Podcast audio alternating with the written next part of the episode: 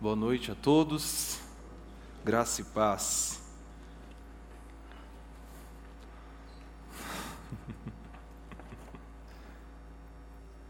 Obrigado, viu?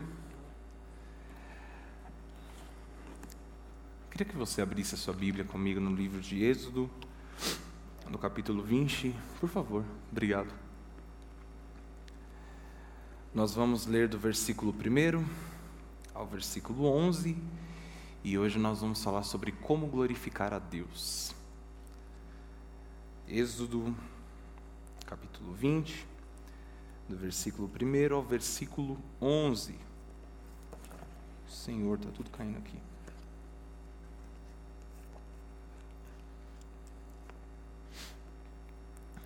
É bom nós estarmos aqui na presença de Deus. É bom nós estarmos aqui para ouvir a palavra do Senhor e para compartilhar da palavra do Senhor nessa noite, não é? Eu, antes de fazer aqui a leitura do texto, quero dizer que meu sermão hoje vai precisar de uma introdução um pouco maior para poder explicar o conceito de somente a Deus a glória, né?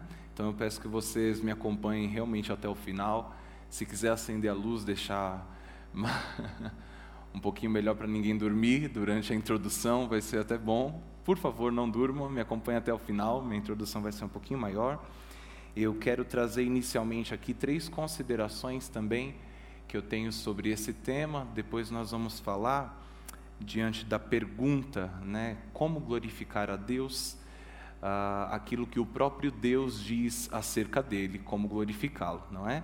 Aqui no texto de Êxodo, no capítulo 20, Deus mesmo vai dizer que para glorificá-lo, nós temos de não ter outros deuses além dele, a não fazer para nós nenhum ídolo, nem prestar culto a nenhum outro ídolo, porque Deus é Deus zeloso. Em terceiro lugar, não tomar em vão o nome do Senhor, pois o Senhor não vai deixar impune quem fizer isso. E por último, em quarto lugar, lembrar do dia do sábado ou do dia do Senhor, como você melhor desejar, para santificá-lo, porque o Senhor abençoou esse dia e o santificou. Então, é, essas quatro coisas aqui são as ordens de Deus para que nós consigamos glorificar o nome dEle. Então, eu peço que você preste bastante atenção e que de fato o Espírito Santo fale conosco, é o meu desejo. Vamos orar ao Senhor e pedir que Deus ilumine o nosso coração ilumine a palavra dele e fale aos nossos corações aplicando a sua palavra. Deus, nós te damos graças porque nós estamos aqui nessa noite. Nós estamos aqui, ó Deus, tão somente porque o Senhor escolheu este dia para nos congregar juntos e adorar o seu nome. O seu nome é bendito, o seu nome é exaltado, o seu nome é grande, o seu nome é poderoso porque o Senhor nos trouxe aqui nessa casa. Nós pedimos que o Senhor ilumine a tua palavra, que o Senhor ilumine este texto, que o Senhor fale conosco. Ó Deus, que nós sejamos aqui preenchidos pelo seu querer, pelo seu amor, e que na noite de hoje, Deus, o Senhor use este vaso de barro para a glória do seu nome.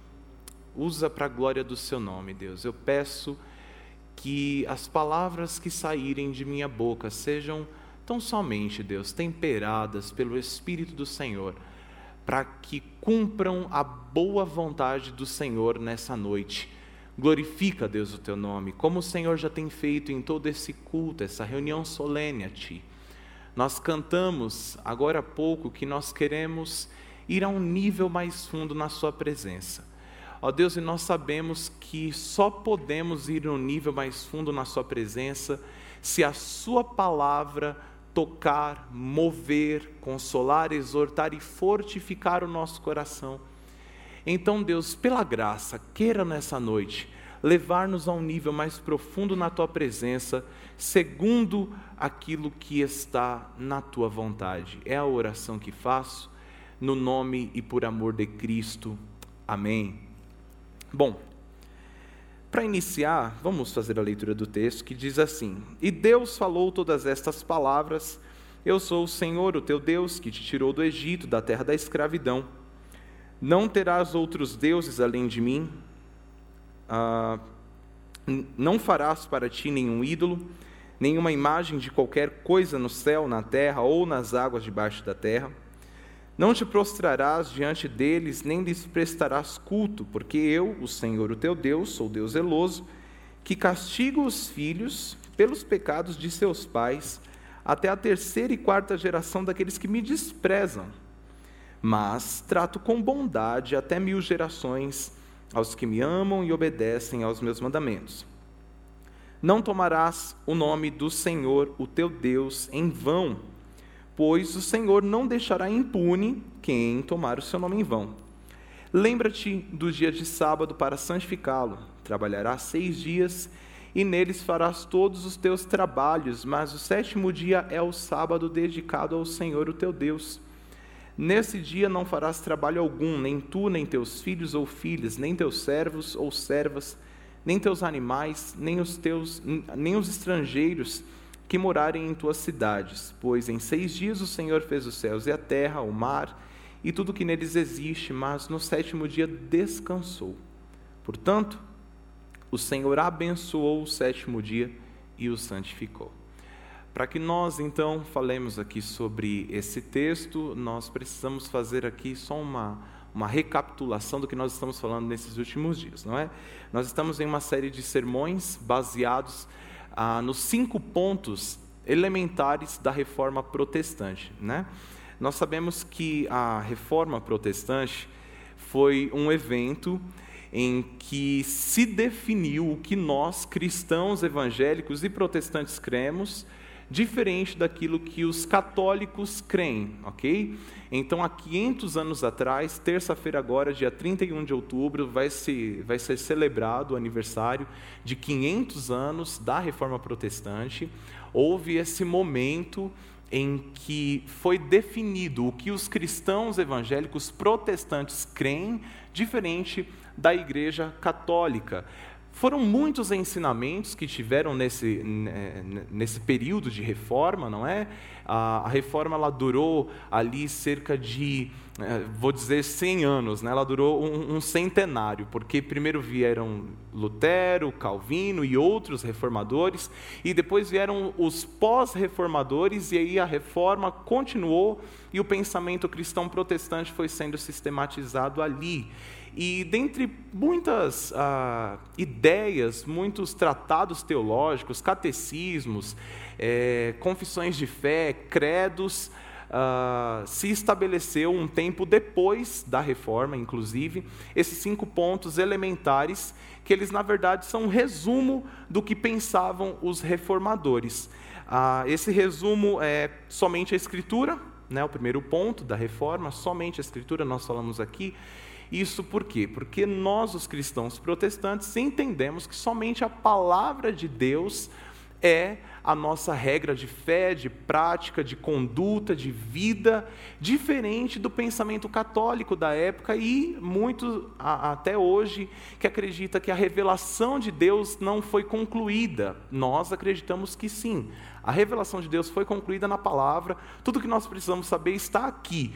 Não precisa é, da janela mágica do céu para ter a revelação do céu, porque tudo que nós precisamos crer, saber e viver está na palavra de Deus, diferente do pensamento católico que acredita em revelação continuada. O segundo ponto da reforma foi o somente Cristo, não é? Também foi pregado aqui sobre isso. Para nós, apenas Cristo é o nosso intermediador entre Deus e os homens, ou seja, nós não temos o fulano de tal, o fulano de tal e o fulano de tal, que nos traz caminho até Deus. Para nós, somente Cristo é o caminho, a verdade, a vida, e ninguém vai ao Pai a não ser por meio de Cristo. Isso, diferente do pensamento uh, católico, vocês já sabem, existem muitas uh, entidades e, e, outros que são uh, usados para culto até, e nós discordamos disto e por isso foi dito somente Cristo, só Ele para nós é o caminho, a verdade e a vida, e todo indivíduo pecador só tem acesso a Deus por meio de Cristo. Terceiro ponto da reforma foi somente a graça, não é? Nós acreditamos que ah, não é ah, o fulano de tal ou as obras que trazem salvação para alguém. Nós acreditamos que o indivíduo pecador só é salvo pela graça de Deus e nada mais. Ou seja, você pode comprar é, o, o, bilhetinho do céu, você pode comprar a chave do céu lá na igreja X, A, B, C, você pode comprar a, a, a flanelinha da unção santa, o óleo ungido, e isso não vai te trazer nada, e pior ainda, não vai te trazer salvação, porque a graça de Deus é o que nos basta para sermos salvos. Ou seja, nós não temos nenhum ah, intermediador entre nós e o Senhor para nos salvar. Diferente do pensamento católico, como vocês sabem, que também acredita no purgatório, que é aquela doutrina de que se você morrer com alguns pecados, você ainda passa por um tempo ali queimando, e depois você é purificado e vai. Não, não acreditamos nisso. Se você não é salvo aqui pela graça de Deus, você vai para o inferno. Essa é a palavra de Deus. Ah, quarto ponto da reforma, que é somente a fé só pela fé nós somos salvos, não é? Não é pelo fulano de tal, não é ah, pela mandinga, não é por pelas obras. Não adianta ser bonzinho demais ou não ser tão ruim para ser salvo, porque somente pela fé e fé em Cristo é que nós somos salvos. E isso foi determinado lá na, na, na reforma e nos diferenciou então do pensamento católico até então. E finalmente o que eu vou tratar aqui hoje o quinto ponto da reforma protestante, que foi somente a Deus a glória. Ah, esse ponto é um dos pontos bem, ah, eu diria, pungentes né, da reforma, bem, bem fura, né? É, é, é não consigo pensar outra palavra para pungente. É pungente, é fura, perfurante, pronto. E porque de fato a dentro do pensamento cristão da época, havia glória para todo tipo de entidade que você pudesse imaginar. Havia glória para o sacerdote, havia glória para o rei, havia glória para as imagens, havia glória ah, para as indulgências, havia glória para tudo. E a glória de Deus estava sendo roubada. Então, nesse momento, os reformadores dizem: não somente a Deus a glória. Por quê? Porque por Deus, de Deus e para Deus são todas as coisas. Não foram as indulgências que criaram as coisas, não foram os santos homens de Deus que criaram as coisas, não foram os sacerdotes que criaram as coisas, foi Deus que fez tudo, e Ele fez tudo para a sua glória, ou seja, somente a Deus deve ser dada toda a glória. Este quinto ponto da reforma mostra que Deus é a centralidade do culto cristão. Deus e somente Deus e nenhum outro deve ser o centro do culto cristão. Depois, então, desse breve resumo aqui, desses cinco pontos da reforma, a gente pode ah, retornar aqui para esse nosso momento de pensar como glorificar a Deus, já que nós entendemos que só a Deus deve ser dada toda a glória, não é verdade? Nós precisamos então aprender como glorificar a Deus, já que nós entendemos que Deus é o Criador de tudo, Ele é a centralidade do nosso culto e todas as coisas têm que uh, redundar na glória de Deus, nós precisamos aprender como glorificar a Deus. Eu disse que traria três considerações iniciais aqui antes de expor o texto, e eu quero partir para a primeira consideração. Entendo que, em primeiro lugar, esse texto é um texto difícil e esse tema é um tema difícil de ser falado por algumas razões. A primeira razão é que há muita gente dizendo coisa que não é a verdade sobre dar glória a Deus, não é? Ah, esses dias mesmo eu tive o desprazer de ligar a televisão num programa cristão, ou que se diz cristão, né? E aí o indivíduo dizia assim: Olha, dar glória a Deus é dar o dízimo. E eu falei, cara, esse cara não entendeu nada, né?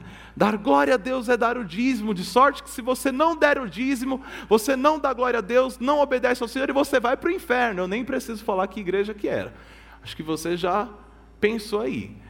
É, e aí eu falei, não, peraí, isso não é, não é dar glória a Deus, não, está errado. Isso não é dar glória a Deus.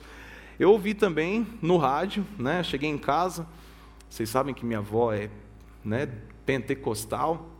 E ela estava ouvindo aquela rádio do manto, né? E aí eu cheguei em casa e, e aí a, a, a moça que estava pregando lá na rádio do manto começou a dizer: Olha, dar glória a Deus é o seguinte, você mãe que foi humilhada porque o seu filho foi para as drogas. Você vai dar glória a Deus quando Deus te colocar no meio das outras mães, mostrando que o seu filho está melhor, e você vai dizer: está vendo? Para você que olhou para mim e me viu no mato, para você que olhou para mim e me viu no chão e não me ajudou, eu estou aqui, e glória ao nome do Senhor. Isso é mais vingança do que dar glória a Deus, não é? E de fato isso não é glorificar a Deus. Ou seja, esse tema é um tema difícil de ser falado, porque tem muita gente que anda falando besteira, groselha sobre glorificar a Deus, não é? Não só isso, você deve ter uma série de outros exemplos de pessoas falando sobre glorificar a Deus, isso não, não são verdades. Também é difícil falar sobre esse tema porque é um tema que se tornou banal. Dar glória a Deus se tornou banal porque se tornou comum. Veja, a gente canta sobre a glória de Deus, a gente ora sobre a glória de Deus, a gente fala da glória de Deus, e de tanto falar, falar, falar, falar, falar, o tema se tornou banal. De modo que a gente pode conversar aqui sobre a glória de Deus e no mesmo momento a gente citar uma, uma piada maliciosa, se tornou banal. Falar da glória de Deus se tornou banal. Então, me parece, o sentimento que eu tenho é que nós estamos falando de uma coisa muito séria, muito grave, de um Deus glorioso, isso é muito sério, mas nós não temos temor nenhum, um fio de temor que seja, para falar da glória de Deus. Então, o tema se tornou tão banal que falar sobre ele se tornou difícil, porque às vezes a gente até pensa, poxa, mas para que glorificar a Deus, né? É, qual a, o que, que esse sermão vai me trazer? Né? Como glorificar Deus? Ah, mas o que, que esse sermão vai me trazer? Qual que, é, como que eu vou usar isso na minha vida? Né? Para a gente, às vezes, é, é, falar da glória de Deus não tem mais ah, nenhuma, nenhuma utilidade para o nosso dia a dia, porque se tornou banal. Mas isso, irmãos, é um grande perigo. É um grande perigo porque nós precisamos falar da glória do nosso Deus. Também é um tema difícil de se falar, porque, como eu compartilhei com algumas pessoas nessa semana, é um daqueles temas que a gente prega querendo viver. Tudo que eu vou falar aqui para vocês, eu também estou querendo viver, viu, irmão? Eu não, não, eu não alcancei. Eu não digo que eu tenha alcançado a glória de Deus, eu não digo que eu já consiga todos os dias glorificar o nome de Deus. Então, um daqueles temas difíceis de falar, porque a gente fala pensando assim, ô oh, Senhor, ajude que eu também consiga fazer isso que eu estou falando para a igreja. Então, de fato, é, é, um tema difícil de se falar. Em segundo lugar, minha segunda consideração sobre esse tema é que nós precisamos urgentemente, irmãos, urgentemente aprender a glorificar o nome do Senhor. E isso não só porque vai nos trazer bênçãos, mas porque Deus tem um interesse extremo em que nós glorifiquemos o nome dele. Então nós precisamos urgentemente aprender a glorificar o nome de Deus, porque Deus tem interesse em que o povo dele glorifique o nome dele. A Bíblia diz que Deus é o criador de todas as coisas para a sua glória, lá em Romanos 11, ah, no versículo 36. Ou seja, porque dele, por ele, para ele são todas as coisas, glória pois a ele. Deus tem interesse que nós glorifiquemos o nome dele, porque ele é o criador de todas as coisas. A Bíblia também diz que tudo que os homens fizerem, quer seja comer, beber ou fazer qualquer outra coisa, isso deve ser para a glória de Deus. 1 Coríntios capítulo 10, versículo 31. Ou seja, Deus espera de fato que nós glorifiquemos o nome dele. E não somente isso, a palavra de Deus também diz que não glorificar a Deus ou de alguma forma roubar a glória de Deus é um pecado extremo e que merece um castigo terrível. Romanos capítulo 1, versículo 23 ao versículo 26, porque não glorificaram a Deus, não deram glória, não reconheceram como Deus, Deus os entregou ao pecado e às suas paixões. Não glorificar a Deus é um pecado extremo e Deus castiga quem não glorifica o nome dele. A gente percebe isso na vida e muitos vão perceber isso na vida vindoura. Então, eu falei aqui que é um tema difícil, eu falei que também é um tema importante. E, em terceiro lugar, a minha terceira consideração aqui para a gente poder expor o texto é que nós precisamos entender bem o que significa esse é, dar glória a Deus, né? o que significa, primeiro, dar glória a Deus, para entender como. E aí, por, in, por dar glória a Deus, eu queria que você pensasse aqui comigo no exemplo desta mesa. você sabe que alguém criou essa mesa, não foi? Alguém fez esta mesa. Eu gosto de usar esse exemplo quando eu falo de dar glória a Deus, o exemplo da mesa, né? Quem fez essa mesa tinha um propósito último para ela. O propósito último dessa mesa é que ela, além de servir para decoração, servisse para sustentar os copos e as outras coisas que estão aqui em cima, não é verdade? Ou seja, se essa mesa estiver rachada e ela não servir para o propósito para o qual ela foi criada, automaticamente alguém vai chegar e vai dizer: que servicinho mal feito, não é não? Que servicinho errado, coisa que, que não presta. Mas, se essa mesa for boa, se ela for bem, se ela cumprir o propósito para o qual ela foi criada, que é segurar o copo, alguém vai chegar e vai dizer: puxa, que mesa boa, não é? Até que depois de vários elogios, essa pessoa vai dizer: quem fez essa mesa foi alguém muito inteligente, alguém muito sábio. Você consegue perceber que quando essa mesa ela é exatamente aquilo que ela nasceu para ser. Você consegue perceber que quando ela não tem nenhum defeito e quando ela age e, e, e vive bem para aquilo que ela deveria viver, automaticamente o Criador dela é elogiado, é relembrado e é reconhecido, ainda que ele não esteja aqui, ainda que ele não esteja presente aqui, ele é lembrado, reconhecido e elogiado.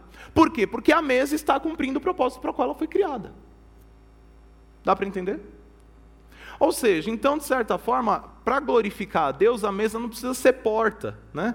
Às vezes a gente olha para o pregador, o pastor, ou quem quer que seja, e fala assim: puxa, queria tanto glorificar a Deus e ser como aquele indivíduo. Na verdade, não, você só precisa ser aquilo que Deus quer que você seja, você não precisa ser o outro. Né? A mesa não precisa ser porta para glorificar a Deus, ela só precisa ser mesa e servir para a função que ela foi criada.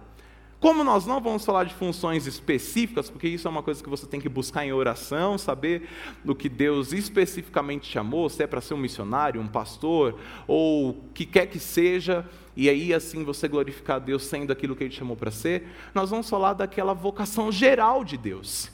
Né? Muita gente anda dizendo assim: ah, mas eu não sei para que, que eu nasci, não sei é, é, qual, qual que é o meu propósito nesse mundo, não sei é, para que, que eu vim à terra, não sei o que, que eu tenho que fazer aqui, quem sou eu? Né? fica nessa, nessa crise existencialista: quem sou eu? O que, que eu estou fazendo aqui? O que, que eu estou fazendo no canal jovem? O que, que eu estou fazendo na igreja? Se você não souber especificamente o desígnio secreto de Deus para a sua vida, você pode saber o desígnio geral de Deus para a sua vida, que é esse daqui: é, não tenha outros deuses diante de você, não faça imagens de escultura.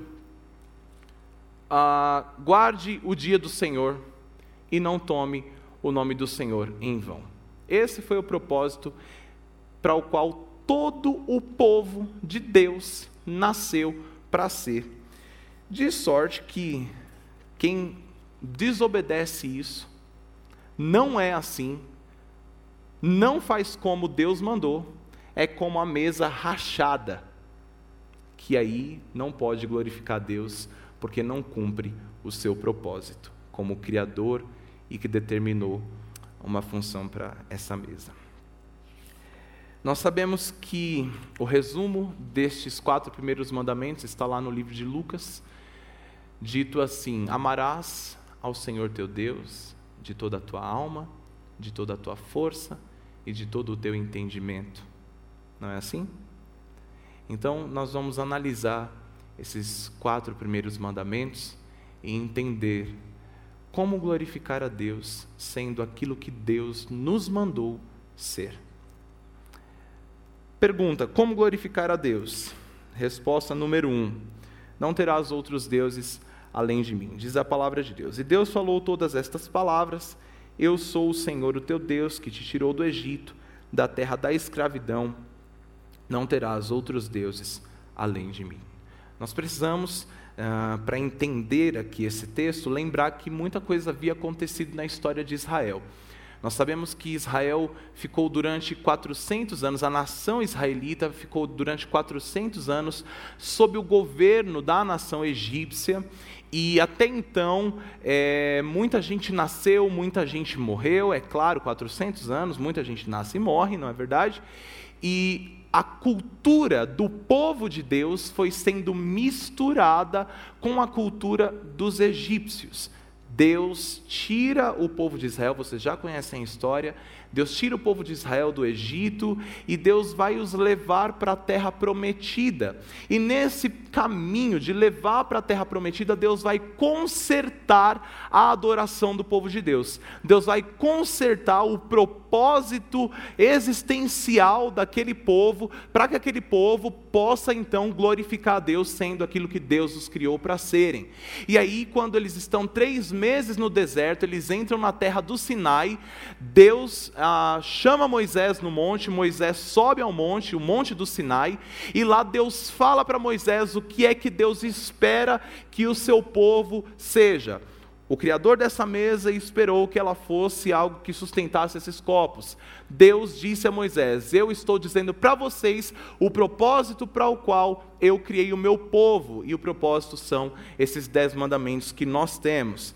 Então, depois de Deus tirar esse povo lá do Egito, Deus vai dar o propósito existencial daquele povo. Por que, que aquele povo foi feito? E como dar glória a Deus vivendo esse propósito. Nós vemos aqui no primeiro verso, Deus afirmando a sua aliança, a expressão falou todas essas palavras, é o momento que Deus vai dar uma ordem, então Deus firma aqui a sua aliança.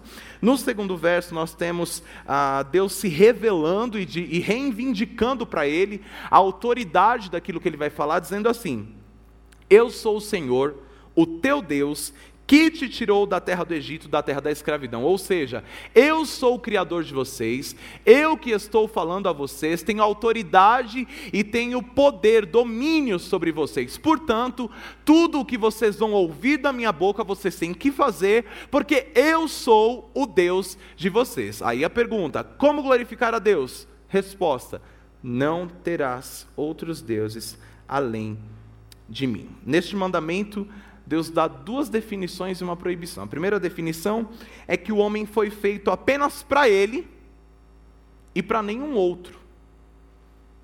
Segunda definição é que Deus é o único Deus que pode ser adorado no meio do povo de Deus. Nenhum outro pode ser adorado no meio do povo de Deus. E por isso a proibição é que qualquer devoção, pequena que seja, a qualquer outro tipo de Deus que não seja o Senhor é um pecado. Para entender o que significa uh, não ter outros deuses além de mim, nós temos que concordar com Lutero, que diz que nós precisamos entender o que é ter um Deus. E aí você me permite usar o exemplo aqui do dinheiro. Uma pessoa que tem o dinheiro por Deus, ela vive pelo dinheiro, ela trabalha só para ter dinheiro, ela acorda e vai dormir pensando no dinheiro, ela quer o dinheiro, ela se relaciona com pessoas que tenham dinheiro, ela fica projetando situações na vida dela para que ela consiga mais dinheiro, ela espera receber todo o bem do dinheiro, ela sabe que se ela não tiver dinheiro ela vai estar insatisfeita, e ela sabe que se ela tiver dinheiro ela vai estar muito satisfeita. Então ela pode matar pelo dinheiro, ela pode roubar pelo dinheiro, ela pode dar a vida dela pelo dinheiro, pode vender a mãe dela pelo dinheiro ou o pai dela pelo dinheiro, ela pode matar os pais pelo dinheiro, ela pode fazer tudo por causa do dinheiro, porque o dinheiro ocupa a mente dela e dele o tempo todo, de modo que esse indivíduo que tem o dinheiro por Deus entende que só com o dinheiro é que ele vai ser feliz. Isso é ter um Deus. É esperar de um bem, de uma pessoa, de um objeto, de um ente, de seja o que for, o bem necessário para se sentir satisfeito, em paz, feliz, seguro e bem na vida. Isso é ter um Deus.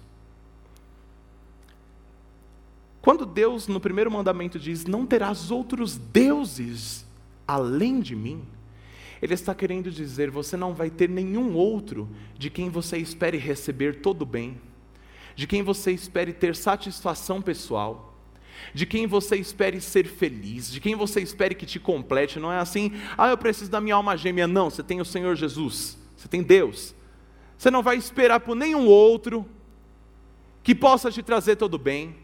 Nada que você sentir falta ou que você tiver ali como presença vai poder tomar o seu pensamento, não é assim? Porque quem vive, por exemplo, com o dinheiro como Deus, dorme e acorda pensando no dinheiro, né? O indivíduo só fala do dinheiro ele, ele conhece ah, todos os cálculos da bolsa de valores e, e de, das ações, e enfim, seja o que for, porque ele quer dinheiro e dinheiro e dinheiro e ele vive por aquilo. Deus, quando diz, não terás outros deuses além de mim, ele está querendo dizer, você não vai ter nenhum outro que tome este lugar, ou seja, você não vai esperar de nenhum outro receber todo o bem, receber toda a satisfação pessoal, você não vai esperar de nenhum outro os benefícios que só eu posso te dar.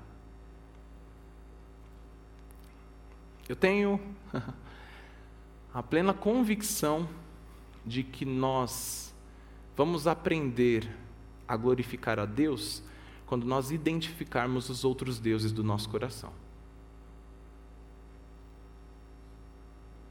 Você precisa identificar os deuses que você tem no seu coração.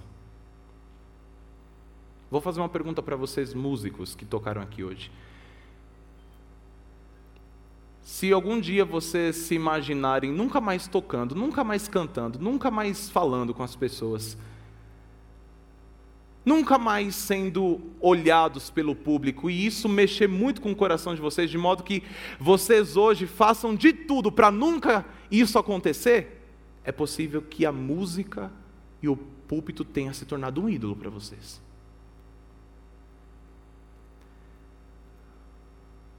Você solteiro, se você tem um medo terrível de ficar solteiro para sempre,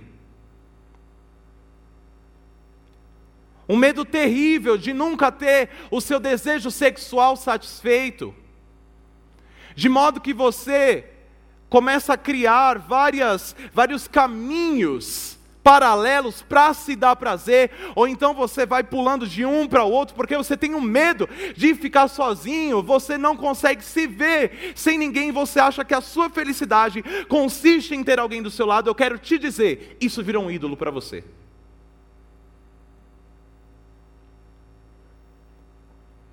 Você que é vaidoso, por exemplo. Se você se imaginar algum dia sem ser o centro das atenções, sem ninguém curtir nenhuma foto sua no Facebook, sem ninguém falar com você, puxa, como as piadas deles são legais, sem que ninguém olhe para você e diga assim, nossa, como você é, é, é uma pessoa que a gente gosta de ter por perto, é, é nossa, como, como o que você fala é engraçado, a gente gosta de ter você, você que é vaidoso, e, e, e, e você trabalha em todo o tempo para que você continue sendo o centro das atenções, e só de pensar que algum dia você pode se queimar, você pode ter alguma ah, dificuldade, você pode adquirir uma doença, de modo modo que você fique recluso e as pessoas já não tenham mais você como a atenção de todas as coisas, e aí você acaba modificando todo o curso da sua vida para continuar no centro das atenções. Eu quero te dizer, a sua vaidade se tornou um ídolo para você. E Deus diz: Não terás outros deuses diante de mim, que não seja eu mesmo. Você é homem ou mulher, se alguma coisa, um bem, um desejo, a gente tem aquela frase, né? Puxa, se fosse dessa forma seria melhor, estaria mais satisfeito. Se fosse dessa forma eu estaria tão bem.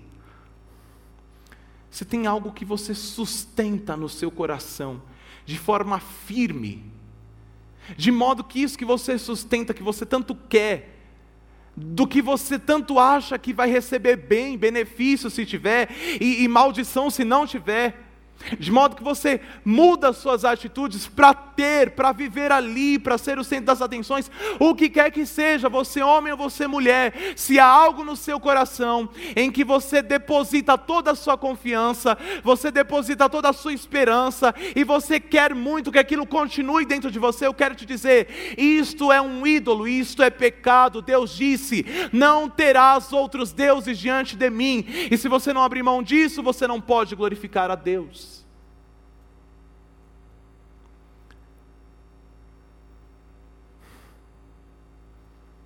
Irmão, quero te dizer que manter ídolos no coração não só é ruim, porque é uma desobediência a Deus, mas porque também cansa manter ídolo no coração. Não só é uma desobediência a Deus, mas é um é um machado que vai continuar batendo em você diariamente. Eu estou te falando isso não só para que você se sinta consternado a mudar de atitude, mas para que você se sinta livre em ter a oportunidade de mudar de atitude. Sabe por quê? Porque tudo aquilo que não é Deus não pode satisfazer como só o Senhor pode satisfazer. Ou seja, se para você, vaidoso, o centro das atenções é o que te preenche, você vai perceber que isso só vai durar o tempo em que você estiver entre os outros. Ou seja, você vai chegar no momento em que você vai lutar para em todo o tempo estar perto de alguém para ser reconhecido.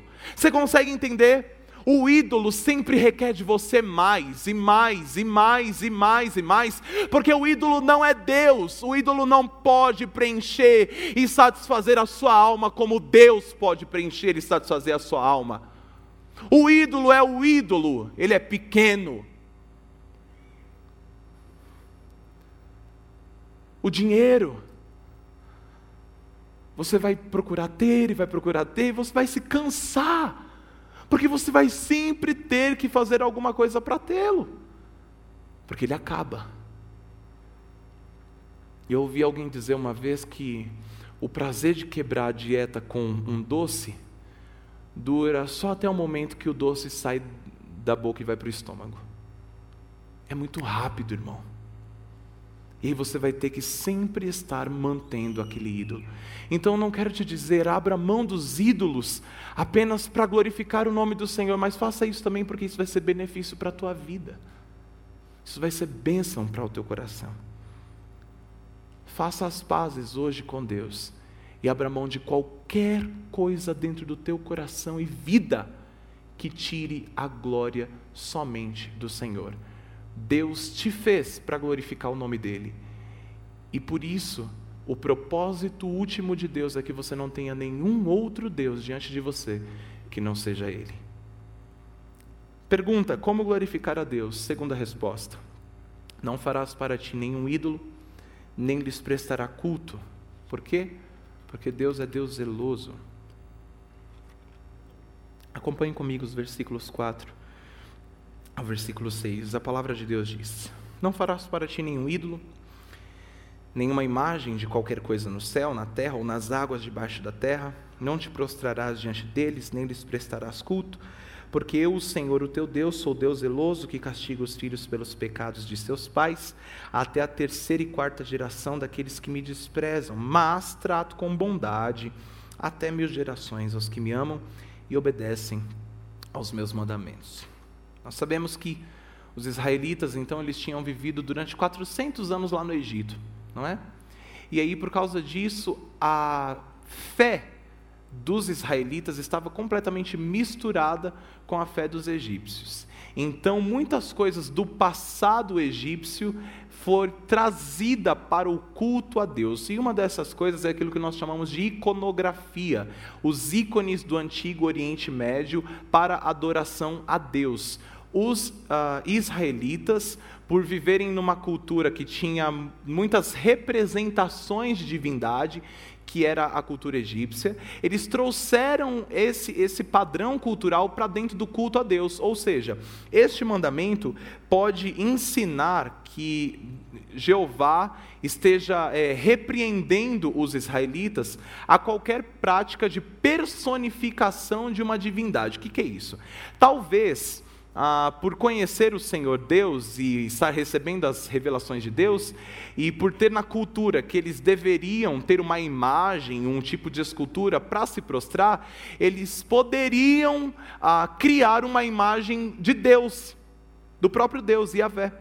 E Deus diz para eles: vocês não vão ter nenhuma imagem de escultura diante de vocês, quer seja minha, quer seja de outros deuses, porque esse texto está nos ensinando que o culto a Deus só pode ser da forma que Deus prescreveu e não da forma que nós queremos. Não da forma que nós gostamos, ou da forma que nós nos identificamos, irmãos. Ah, e eu quero que você preste muita atenção nisso, porque talvez esse ponto do, do, do, sermão seja um dos pontos mais ah, ah importantes para o nosso coração nos dias de hoje. Ah, por causa da fraqueza do nosso coração, por causa da nossa pecaminosidade, por causa da nossa dificuldade de crer em Deus e de conhecer a palavra, por causa da nossa falta de conhecimento, muitas vezes nós trazemos coisas de lá do passado, não é? Características de um pseudo-deus que nós acreditávamos de lá do passado para o culto ao verdadeiro e único Deus. E isso está errado, porque Deus prescreveu na Bíblia uma forma única de culto a Ele. Tudo o que passar disso é procedência do maligno.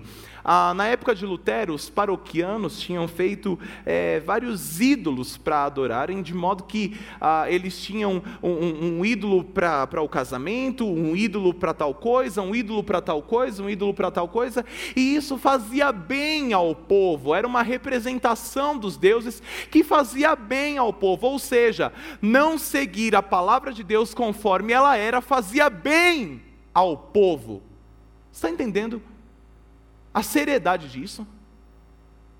Não seguir a palavra de Deus como ela é faz bem ao povo que não quer adorar verdadeiramente ao verdadeiro e único Deus.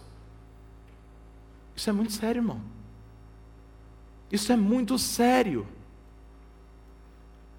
Eu ouvi recentemente um, um pastor dizendo que uh, ele conversou com um, um indivíduo que professa uma outra fé, e esse indivíduo falou: Não, nós sabemos que o culto a outras imagens e a expressões de Deus é errado, mas a gente não tira do povo porque faz bem para o povo.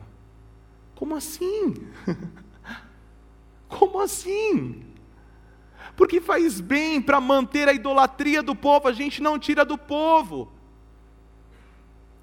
Irmão, eu tenho uma, uma, uma sensação muito ruim de que hoje nós criamos várias especulações de um Deus na nossa mente e nós viemos para o culto adorar a esse Deus que não é o verdadeiro Deus. A gente se emociona com os cânticos, a gente faz as mesmas orações dos cristãos, a gente lê a mesma Bíblia, mas nós não adoramos o verdadeiro Deus aqui, porque nós selecionamos partes da Bíblia e daquilo que a gente quer crer do nosso Deus para servir a Deus em partes ou de expressões que nós gostemos e não o Deus na sua totalidade, na sua glória, como Ele manda. Porque muita coisa que Deus pede na Sua palavra, como culto a Ele, fere diretamente as nossas vontades. E a gente não quer fazer isso. A gente não quer abrir mão, porque faz bem. Eu tenho a plena convicção de que só existe heresia no nosso meio porque a gente gosta da heresia. Só existe heresia porque a gente gosta. Porque para alguém a heresia faz sentido. Só existe o pastor fulano de tal que diz: Olha, compre a tua salvação, porque tem alguém que gosta de saber ou de pensar que pode comprar a salvação. Estou muito bravo, desculpa. Não, não, não tinha que estar assim.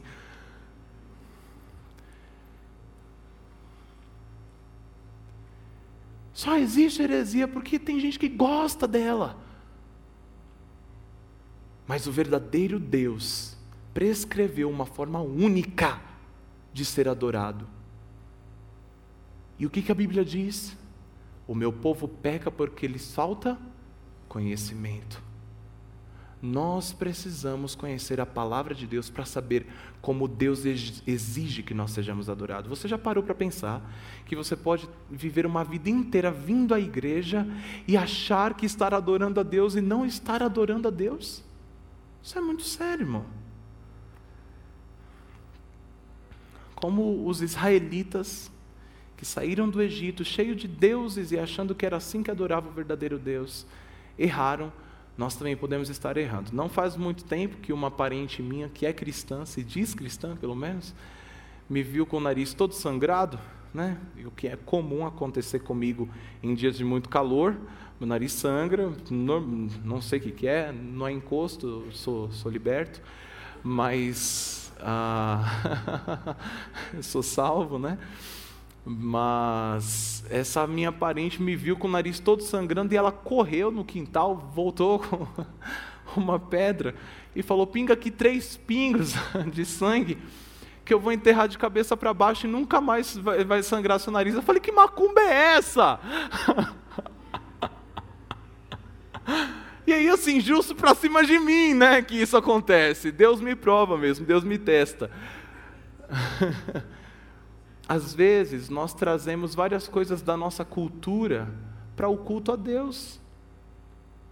A gente traz várias coisas da nossa cultura para o culto ao Senhor.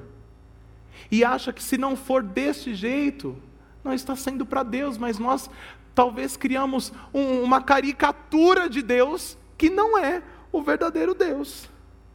E aí a pergunta que eu te faço é: o que é que o seu passado ou a, as suas ideias de Deus te fazem pensar no Deus que é verdadeiro e, e adorar a esse Deus que você adora aí na sua mente? Será que para você a Bíblia ela é a palavra de Deus ou ela é um amuleto que fica aberto no Salmo 91 para expulsar demônios de dentro de casa? Será que você tem isso daqui como a palavra de Deus para a sua vida? Ou você tem isso daqui como um livrinho de promessas diárias que vai te abençoar e vai te trazer benefícios quando você estiver triste? Abriu, foi lá Judas e se matou. Né? O que, que será que é a Bíblia para você? É um amuleto ou é a palavra de Deus? Irmão, como que tem sido o seu culto ao Senhor? Diz a palavra de Deus: não farás para ti nenhuma imagem, representação de Deus que não seja aquilo que Deus mandou que fosse feito. Não farás para ti nenhum ídolo. Nós temos criado ídolos da palavra de Deus para que nossa fé fique confortável.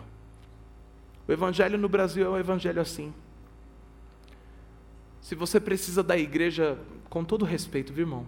Se você precisa da igreja do roqueiro, tem a igreja do roqueiro. Se você precisa da igreja do fanqueiro, tem a igreja do fanqueiro. Se você precisa da igreja do, do, do gay, tem a igreja do gay.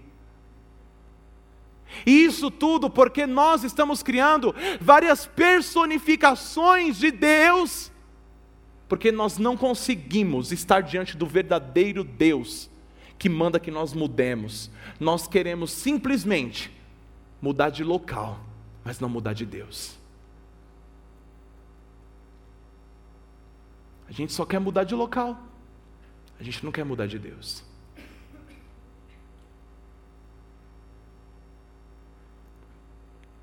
Deus nos fez com um propósito. E o propósito que Deus nos fez é glorificar o nome dEle. E pressupõe-se que para glorificar o nome de Deus, nós precisamos dar-lhe um culto como ele quer receber e não como nós queremos entregar. Não somente isso esse texto nos traz, mas ele nos traz um agravante. E o agravante é que o texto diz: Eu visito a iniquidade dos pais aos filhos até a quarta geração. Eu só quero dizer que quando você adora a Deus, como Ele espera que você o adore, você recebe as promessas que são garantidas na palavra de Deus. Mas quando você não adora a Deus, como Deus espera que você o adore, você não pode receber as promessas. Recentemente a gente conversou aqui sobre um falso ensino que ah, surgiu o ensino do positivismo. Eu preciso declarar o que eu quero ser para que eu seja, não é? Então, o indivíduo quer emagrecer e diz: Eu sou magro, eu sou magro, eu sou magro, eu sou magro, eu sou magro, em nome de Jesus eu sou magro. Né? Mas não vai acontecer. Não vai acontecer. Se você não fechar a boca e parar de comer, não vai acontecer. Mas infelizmente a gente ouviu aí o, ensino do positivismo, que a gente tem que declarar o que a gente quer ser. Isso não encontra amparo bíblico. Dá para entender? Se não encontra amparo bíblico, é ídolo. É uma personificação de Deus. E se é uma personificação de Deus que não é o verdadeiro Deus, a gente não tem é, êxito nenhum. Quer dizer, Talvez se Deus de alguma forma falasse como emagrecer e você seguisse, você emagreceria. Mas ah, falar que declarar várias vezes que vai emagrecer, vai conseguir êxito, não vai conseguir, porque não tem amparo bíblico. Dá para entender, irmão? Tudo aquilo que a Bíblia não diz sobre como cultuar a Deus, a gente não pode trazer para o nosso culto a Deus. Porque não traz as promessas de Deus. Muitos de nós estamos fazendo orações erradas, estamos cantando cânticos de forma errada, muitos de nós estamos jejuando de forma errada, muitos de nós estamos buscando Deus aqui na igreja de forma totalmente errada, porque a gente quer buscar um Deus que seja mais adequado às nossas necessidades e não um Deus que seja soberano, está glorificado e que manda adorá-lo da forma que ele quer. O agravante desse mandamento é que Deus visita a iniquidade dos pais aos filhos. E aí aqui a gente precisa é, reservar uma explicação resumida para que a gente não entenda uh, o que o texto não está dizendo. Três informações aqui nessa parte de que Deus uh, visita a iniquidade dos pais aos filhos é, são necessárias para nós. Primeiro que quem adora Deus de forma equivocada o despreza, não é coitado. Tem muita gente dizendo assim: não, mas está é, é, tá aberto esse lugar para adoração a Deus, é bom, deixa lá o coitadinho lá, está adorando a Deus com as falhas dele, está do jeitinho errado, está adorando a Deus. Não, não está adorando a Deus, porque se não é conforme a palavra, está desprezando a Deus.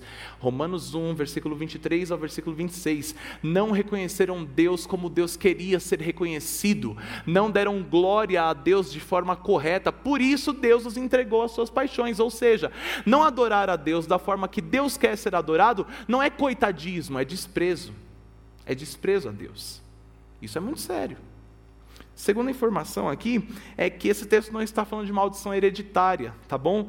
Não é algo que você precise fazer sete dias de libertação, uma campanha, ou mergulhar no rio de Namã, ou mergulhar na água do tanque de Betesda, ou fazer alguma coisa para quebrar, porque não é maldição hereditária. O texto está falando de consequência continuada, e consequência continuada é diferente de maldição hereditária. Dá para entender? O que é uma consequência continuada, eu diria? A gente não precisa ir muito longe para saber da seriedade dos nossos, eh, das consequências dos nossos pecados, não é verdade? A gente sabe que as consequências dos nossos pecados são muito sérias. E muitos pecados que nós cometemos não têm consequências apenas conosco, porque não são consequências individuais, mas têm consequências comunitárias. Exemplo: um pai que faz uma dívida absurda que ele não tem condições de pagar em vida. Quando ele morrer, essa dívida vai ficar para quem? Para os filhos. Entende? Isso não é maldição hereditária. É consequência do pecado continuada. Dá para entender? Então, esse texto aqui está falando sim, que o pecado de uma pessoa pode alcançar todo o restante da comunidade. O texto está dizendo sim, que uma pessoa que adora Deus de forma errada, despreza Deus e leva outras pessoas a receberem a consequência desse erro. É só você olhar para a realidade da igreja brasileira, irmão. A igreja brasileira começou há anos atrás ter várias misturas, então foi trazido um pouquinho do culto do candomblé para cá, um pouquinho do culto do catolicismo para cá, um pouquinho do culto do espiritismo para cá. E aí hoje você vê uma igreja que se parece uma roda de gira e outra igreja que se parece a um, um, um encontro de filósofo. E o culto a Deus está sendo lançado às traças.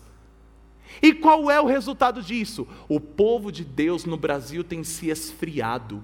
A igreja de Deus no Brasil vê divórcios acontecendo diariamente a igreja de Deus no Brasil vê as doutrinas da graça e da glória do Senhor caindo diariamente. Tudo isso por quê? Porque a glória do Senhor foi roubada e foi trocada por glória de homem, por tudo aquilo que os homens querem fazer para cultuar a Deus. Ou seja, dá para entender que de fato, quando uma pessoa peca lá atrás, a consequência desse pecado vai se estendendo por toda a igreja. Hoje, o que nós vivemos é consequência dos nossos pecados, mas dos passados também que permitiram que a igreja de Deus fizesse conluio com as obras das trevas.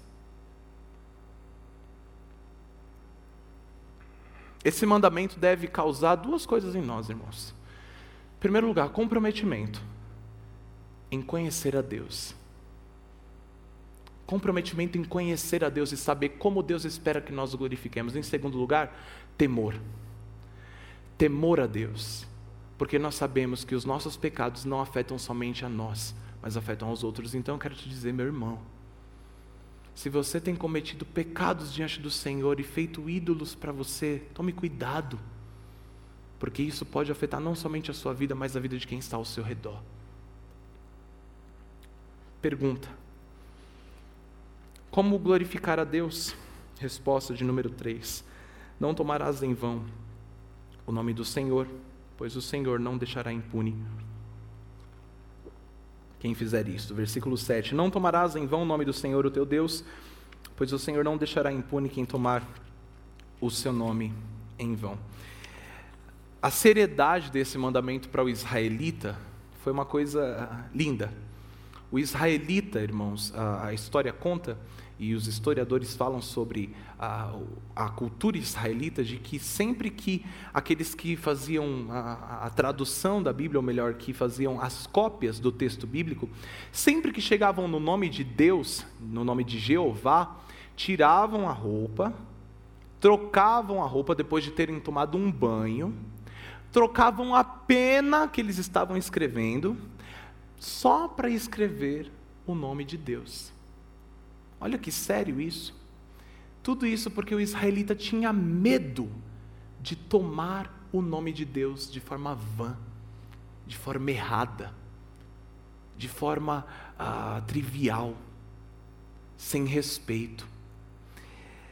E acho que o contraste da seriedade disso para o israelita, para a forma como nós enxergamos tomar o nome de Deus, é muito grande, não é? Porque me parece que na Igreja de Cristo, no Brasil, nós não temos muita seriedade em tomar o nome de Deus. E isso é muito sério. Porque o texto mesmo diz: o Senhor não deixará impune quem tomar o seu nome em vão. O que é tomar o nome de Deus em vão? A gente precisa saber o que é ah, associar, a, associação do nome, né? O mandamento aqui, quando ele diz não tomarás o nome de Deus em vão, ele traz pelo menos para a gente a informação de que Deus tem um nome, não é verdade? Então, Deus tem um nome, nome Jeová. E nós sabemos que os nomes, eles sempre estão associados a uma personalidade, não é? Quando a gente fala, por exemplo, o nome de Jesus, o que, que a gente lembra? Cruz, salvação, igreja. Quando a gente fala Lutero, a gente lembra reforma, a gente lembra é, igreja também. Quando a gente fala Igor, a gente lembra é nós no Pai, pastor, né? e outras milhares de coisas. Os nomes estão associados àquilo que as pessoas são. E o nome de Deus está associado à santidade, ao poder, à justiça, a verdade, a retidão, a glória, a majestade, a força, a beleza, a grandeza, a onipotência, a onisciência, a onipresença, porque tudo isso é o que Deus é. Então, levar esse nome consigo, seja na nossa fala, ou seja nas nossas atitudes, porque quando você se torna cristão, você leva automaticamente esse nome sobre você, e aí as suas atitudes correspondem a, a levar o nome de Deus, seja na sua fala, seja nas suas atitudes, levar o nome de Deus em vão é associar santidade, retidão, onipotência, onipresença, glória, grandeza ao pecado. Isso é muito sério. Isso é desrespeitar o nome de Deus. A gente pode ver um crente que coloca na placa, né, do, do coloca no, no, vidro do carro, ó, Jesus, é, Jesus quem deu, né? Só que aí ele fura todos os semáforos no trânsito, passa no vermelho, mas tá lá, Jesus quem deu, né? E aí, quando tem alguma coisa, ele xinga até a, a fruta que Eva comeu, né? Xinga tudo. Mas está lá, foi Jesus quem deu. E o nome de Jesus é tomado em vão. Porque esse indivíduo carrega o nome do Senhor sem respeitá-lo. Sem respeitá-lo. Martin Lloyd Jones ele vai falar, Martin Lloyd Jones foi um pregador do século passado, ele vai falar que, por exemplo, debater teologia de uma forma puramente acadêmica é um grande erro. Porque é falar de um Deus totalmente santo, puro e grande, como se fosse qualquer outra ciência. Irmão, quantas vezes nós, nas nossas rodas de discussão, tomamos o nome de Deus logo em seguida de uma piada maliciosa. Quantas vezes nós, nas nossas, no nosso convívio, nós levamos o nome de Deus logo depois de ter falado uma série de palavrões, uma série de, de, de, de, de, de desgraças para as nossas vidas? Isso é muito sério. Deus nos criou com o propósito de respeitarmos o nome dEle, seja nas nossas falas, seja na nossa atitude. Quando as pessoas descobrem que você é um cristão e essas pessoas ah, veem que a sua atitude não corresponde a uma atitude cristã, as pessoas percebem que você está tomando o nome de Deus em vão. Na, no nosso catecismo breve de Westminster, que é o catecismo da teologia reformada, inclusive desses reformadores, está dizendo que tomar o nome de Deus ah, em vão é, é um grande pecado e o que Deus exige de nós é que nós não usemos o nome de Deus como ah, um, um abuso ou de forma ignorante, vã, irreverente, profana, supersticiosa ou ímpia, ou de outro modo de usar os títulos, atributos, ordenanças ou obras de Deus que seja ah, de, de forma vil, trivial. Também diz que esse mandamento nos proíbe blasfemar, trazer falso juramento, votos, viola violações dos nossos juramentos, a murmuração, as queixas contra os decretos e a providência de Deus, a má interpretação, a má aplicação, qualquer perversão da palavra ou de qualquer parte dela, o abuso da palavra, das criaturas ou de qualquer outra coisa compreendida sob o nome de Deus, para magia, concupiscência, prática pecaminosa, maledicência, desprezo, humilhação, oposição à verdade e à graça e aos caminhos de Deus, ou ainda é, tomar o nome de Deus em vão, é ter vergonha da religião ou ser uma vergonha para ela por causa de uma conduta inconveniente, imprudente, infrutífera, ofensiva ou por apostasia. Tudo isso é tomar o nome de Deus em vão. Isso tudo porque o nome do Senhor é santo ele só pode ser associado à santidade. Irmão, eu sei que é difícil, mas que Deus nos dê graça para fazermos isso. Que Deus nos dê graça para levarmos bem o nome do Senhor como deve ser levado. E por fim, Pergunta: como glorificar a Deus? Resposta de número 4. Lembra-te do dia de sábado para santificá-lo, porque o Senhor abençoou o sétimo dia e o santificou. Nós precisamos aqui, ah, para terminar, definir pelo menos a ideia do sábado e o que significa essa expressão de que Deus ah, o santificou. A ideia do sábado, aqui nesse texto, ah, segundo, vou, vou pensar aqui segundo Lutero, ah, é a ideia do dia do descanso. Isso por quê? O homem trabalha seis dias e no sétimo dia ele descansa. E é, isso é importante justamente pelo renovo das forças físicas deste homem. Ou seja, a, os animais que são usados no trabalho, o campo que é usado no trabalho e todas as outras coisas precisam de um tempo para se recuperar, não precisam?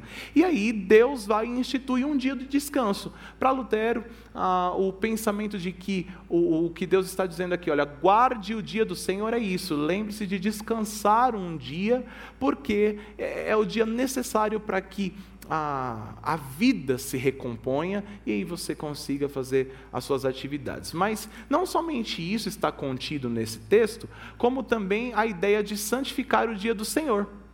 Nós vemos aqui que Deus vai dizer: olha, lembra-te do dia de sábado para santificá-lo. Trabalharás e depois você vai guardar o dia do sábado para santificar o sábado do Senhor. A ideia aqui é que nós precisamos ter um dia específico nas nossas vidas para ouvir o Senhor, lembrar do Senhor, falar do Senhor, estar com o Senhor, pensar no Senhor e viver para a glória do Senhor.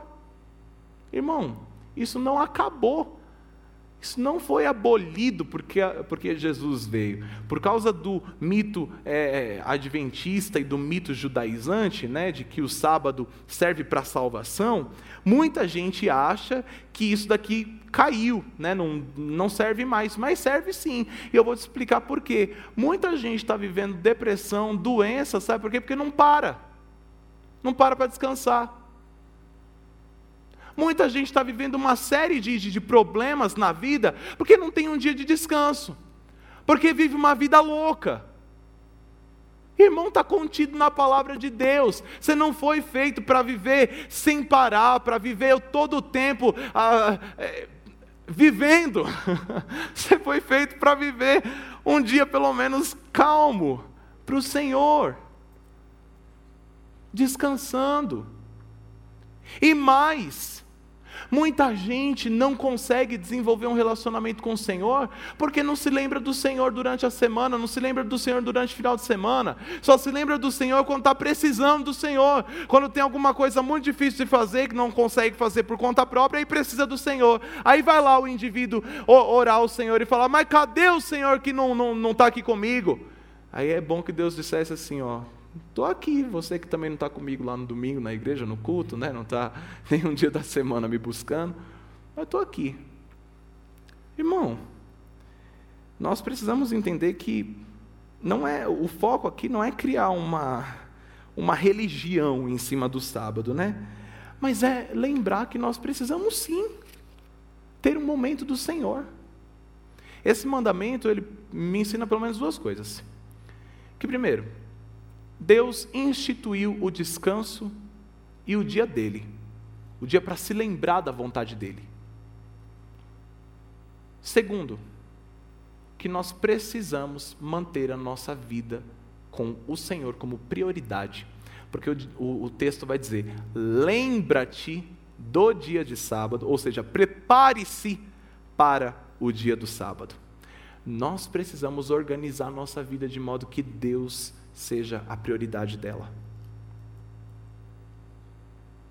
E aí, diga para seu amigo ou sua amiga desigrejado, que diz que não precisa estar em comunhão com ninguém, que isso é uma mentira, porque o Senhor disse: lembra-te do dia do Senhor para santificá-lo.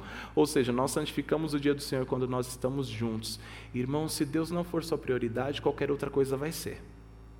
Você precisa ter tempo com o Senhor para conhecê-lo, para ser renovado em suas forças espirituais e materiais também, você precisa de tempo com o Senhor, tempo de descanso. Portanto, amanhã, venha para o culto, venha para a igreja, não é? O domingo do Senhor.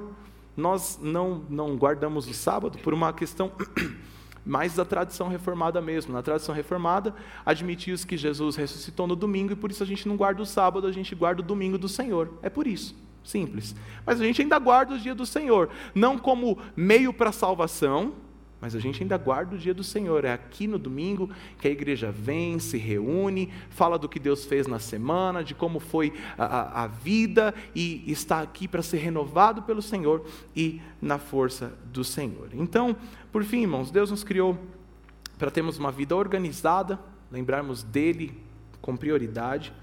Nós precisamos lembrar que o ativismo rouba o nosso tempo do Senhor. O apóstolo Paulo vai dizer lá no livro de Efésios, no capítulo 18 em diante, assim: aprendam a remir o tempo por quantos dias são maus. Nós precisamos aproveitar o nosso tempo para ter tempo com o Senhor. Eu me lembro de uma vez que o Davi Lago veio aqui na igreja, ele pregou assim: Olha, nem tem um dia que eu acorde que a Bíblia vem voando para mim, aí eu tenho, e aí eu abro ela e leio, né? Eu sempre tenho que ir organizar um tempo para ter a minha leitura. E é isso mesmo, irmão. Se você quer conhecer o Senhor, você precisa parar parar de conhecer outras coisas, parar de conhecer o Netflix, parar de conhecer as séries, parar de conhecer Stranger Things, eu não sei se é isso, e você tem que conhecer o Senhor. É. É bonito que eu vejo um monte de gente postar coisa do, do episódio que lançou, mas não vejo postar um, um, um versículo bíblico que aprendeu e que conseguiu viver ali com o Senhor. Não, não é crítica mesmo, viu o que eu estou fazendo? A gente precisa ter tempo para o Senhor. A gente precisa ter tempo para o Senhor, irmão. O Senhor precisa ser a nossa prioridade. As outras coisas vêm depois. O Senhor é a nossa prioridade. Eu reservei aqui quatro aplicações práticas para nós terminarmos, e a primeira é que essa mensagem é uma é mensagem para você que não é cristão e tem vivido completamente o contrário disso tudo, né? Você ainda adora outros deuses, tem ídolos em sua vida, leva o nome do Senhor com desdenho e não guarda o dia do Senhor. Eu quero te dizer, você está em desobediência. Você que não é cristão, não entregou a sua vida a Jesus e faz tudo isso o contrário, está em desobediência para com Deus. E isso vai fazer, sabe o que? Você viver o fruto da sua desobediência. Assim como as ordens de Deus trazem promessas e bênçãos, a desobediência a essas ordens trazem maldições. Ou seja, você está vivendo sob maldição. É por isso que a sua vida está do jeito que está. Você não consegue amar o Senhor. Por quê? Porque você ainda não entregou a sua vida ao Senhor e você faz tudo que Deus mandou fazer correto, errado.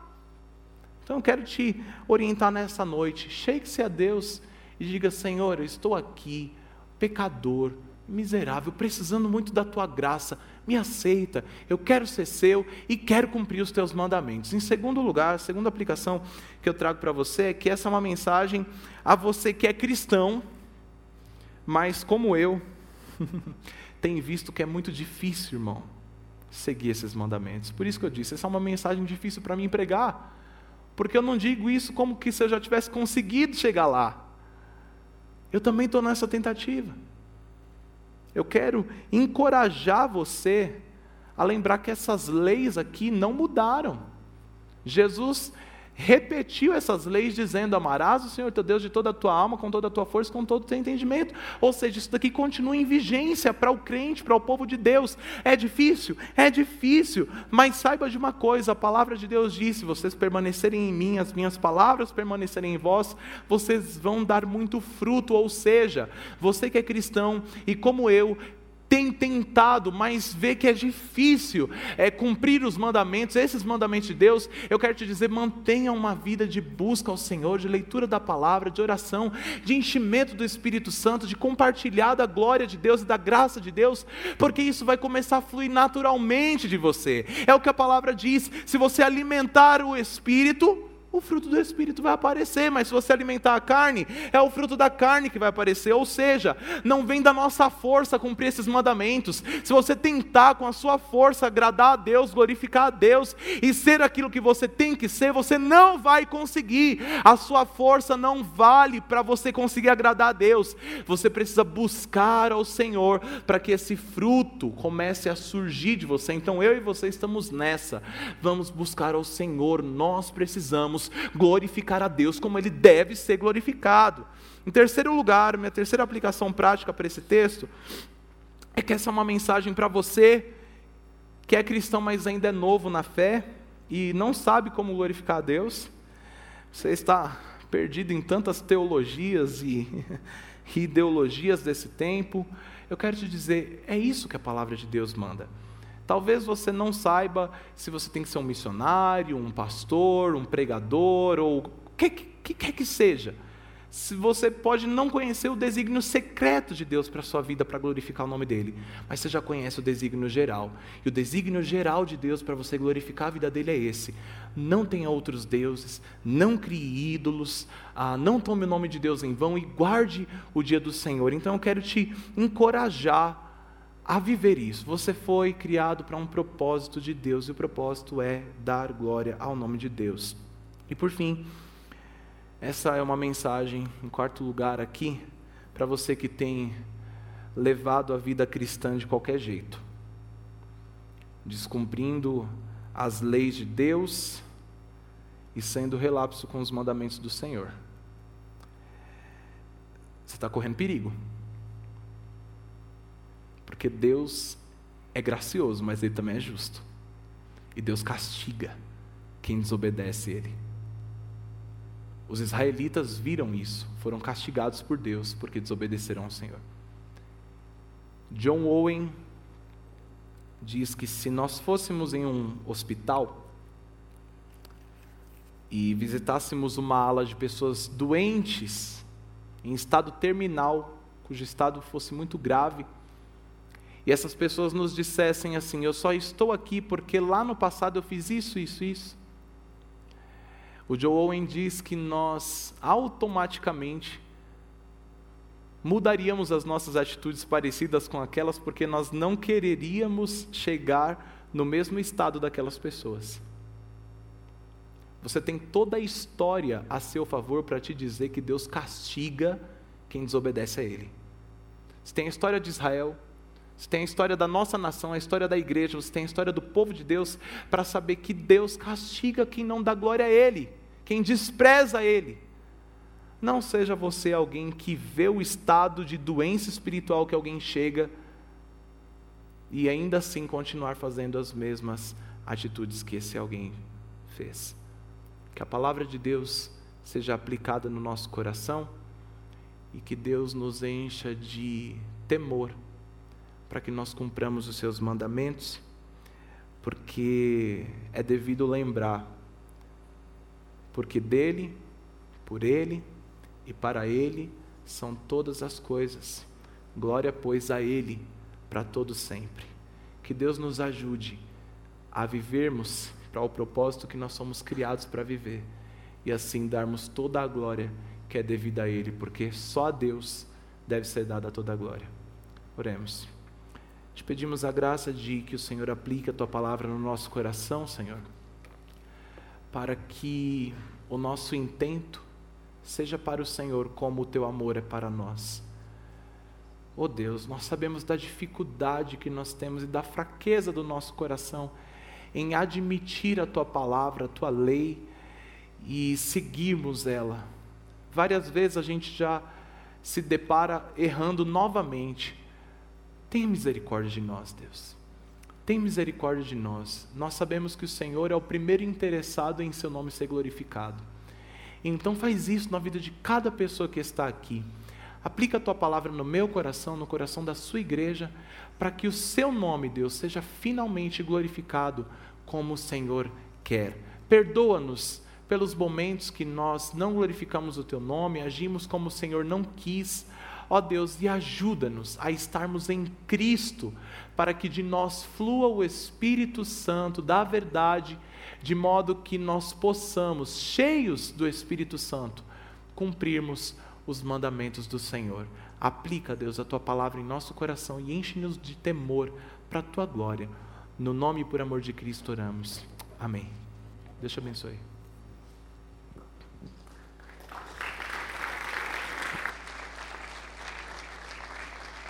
Fique em pé no seu lugar, por favor.